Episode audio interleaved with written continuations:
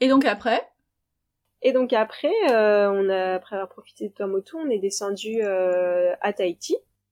On a fait une petite escale technique euh, à Tahiti. On n'a pas trop visité l'île de Tahiti parce qu'on était essentiellement à la marina, on avait pas mal de trucs à faire. Et après, on a profité de un bon mois et demi, voire deux mois, je pense, dans les îles de la Société.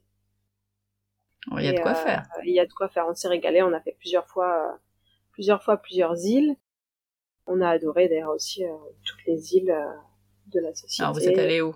On est allé bah, à Montréal en premier évidemment. Petite île, euh, bah, le, la petite sœur de Tahiti, de voilà, qui est un, un peu trop touristique. C'est vrai que par rapport au Tuamotu, au Gambier, euh, aux, aux Marquises, là on retrouve un peu plus euh, le tourisme et on, on, on peut moins rencontrer les locaux. C'est un peu plus compliqué. À Montréal, les, les voiliers sont pas forcément très bien accueillis dans certaines îles de la société non plus. On est un peu mal vu parce qu'on est dans leur lagon et ils aiment. Bon, voilà, c'est un peu compliqué en Ah. ce moment. Ouais. Il y a eu beaucoup de bateaux qui sont restés après le Covid. Du coup, c'est vrai qu'il y a pas mal de bateaux et bon, c'est c'est pas évident. C'est pour jeter les poubelles, euh, tout ça. c'est- pas c'est pas forcément très simple, quoi. Ah oui, j'aurais pas pensé à ça, effectivement. Ouais, on sort avec nos poubelles un peu comme des festiférés. Où est-ce que je peux l'acheter? Enfin, Pourtant, on fait attention de pas avoir de poubelles, hein, mais euh, mais bon. Oui, mais t'en as forcément un petit bah, oui, surtout que oui, oui, surtout que là-bas ils sont pas trop euh, en mode en- sans emballage et tout quoi. Donc, euh, peu. Oui. donc bon, c'est pas évident la cohabitation euh, avec les locaux et les voiliers dans certains endroits. Mais bref, Moorea, on a adoré aussi. C'est vraiment le premier premier lagon, euh, première montagne euh, qu'on escalade. Mais oui. C'était génial. C'est un bon compromis de tout, Montréal, je trouve. Oui, Moorea, voilà, exactement. C'est un peu trop touristique, mais c'est un bon compromis de tout. C'est un petit condensé de, de la Polynésie, clairement. Donc euh, on a on a bien profité de Moorea. Après on est allé à Wainé aussi. On a adoré Wainé parce qu'elle est un peu plus, je dirais un peu plus simple que que, que les autres dans le sens où un- peut-être un, un peu moins touristique. Il n'y a pas de gros Bah oui. hôtels. euh, voilà, c'est plus c'est peut-être un peu plus resté euh, naturel et le lagon est magnifique. On a vu des remontas, on a, on a plongé, on a vu des poissons clowns, euh, on a fait une belle balade euh, sur l'île. C'est vrai que Wainé est vraiment très très sympa aussi. Très joli. Oui. Et c'est euh, dans le dans le bon plan euh, pour les, les voyageurs euh, qui sont pas en bateau, c'est un peu l'alternative bon marché. euh, alors je mets aussi euh, beaucoup de retenue sur bon marché. Oui. Au bungalow sur pilotis par rapport Ah à oui. Bora Bora qui Ah, est vraiment hors de prix. Ouais. Euh, Wainé, ça reste euh, accessible. Oui, c'est plus simple, quoi. C'est plus, c'est plus doux, c'est plus paisible, c'est plus calme et tout en étant magnifique. Hein. C'est vrai que le lagon est très beau. Il y a, on a fait plusieurs mouillages. on s'est régalé. Il y a un petit musée aussi sympa du coquillage. Enfin c'est vraiment, c'est vraiment très sympa Wainé. On a profité de Wainé. Après on a été à Rayatea et Taha évidemment qui sont dans le même lagon et euh, on y est allé plusieurs fois parce qu'après on a pas mal fait d'aller-retour entre Bora et Taha et Rayatea.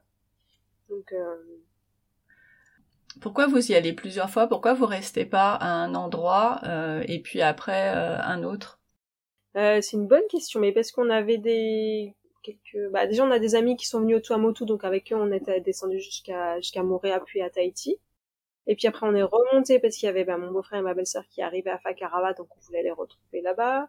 Donc c'est pour euh, rencontrer des amis, pour euh, pour faire des réparations, pour euh, plusieurs euh, plusieurs choses comme ça. Après on a d'autres amis qui sont venus encore. Après ma belle-mère qui est arrivée. Enfin c'est essentiellement pour récupérer des gens ou, euh, ou rencontrer d'autres d'autres amis.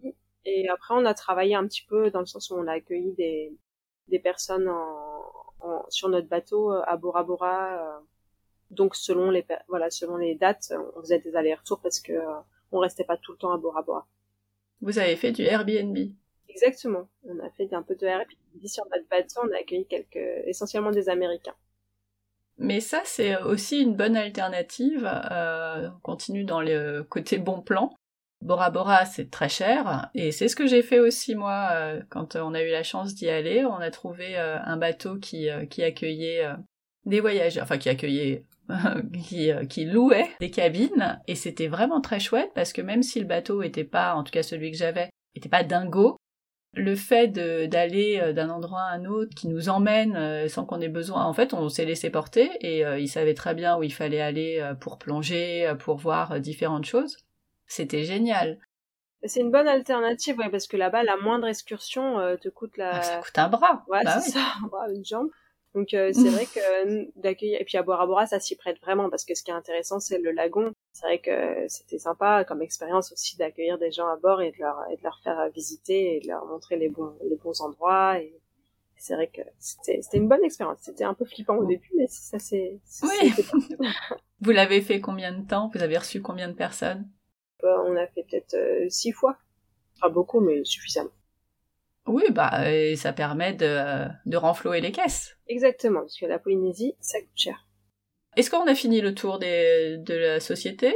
Bah après il y a bah, donc Raeteatea, Bora Bora qui est évidemment quand même je dirais le plus beau lagon quand même. Eh. Après, il y a les deux petites îles derrière Bora qui sont Mopiti et Mopelia, qui sont euh, clairement nos préférés aussi, euh, parce que Mopiti euh, est magique, parce qu'elle est, c'est la petite Bora Bora, enfin on dit la petite sœur de Bora Bora, parce que c'est aussi beau.